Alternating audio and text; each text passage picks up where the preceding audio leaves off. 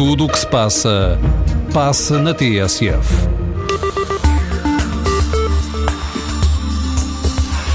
E passa a revista de imprensa de desporto a 22 minutos das 10. Paula Dias. Raul Jiménez é o jogador do momento no Benfica e o Record anuncia que cresceu a cotação do mexicano. O Benfica pagou quase 10 milhões de euros por metade do passe do jogador, a outra metade é do Atlético Madrid e agora os espanhóis só admitem negociar acima dos 10 milhões de euros. O clube eh, de Madrid garantiu ao Record que não há negociações, mas há disponibilidade para conversar.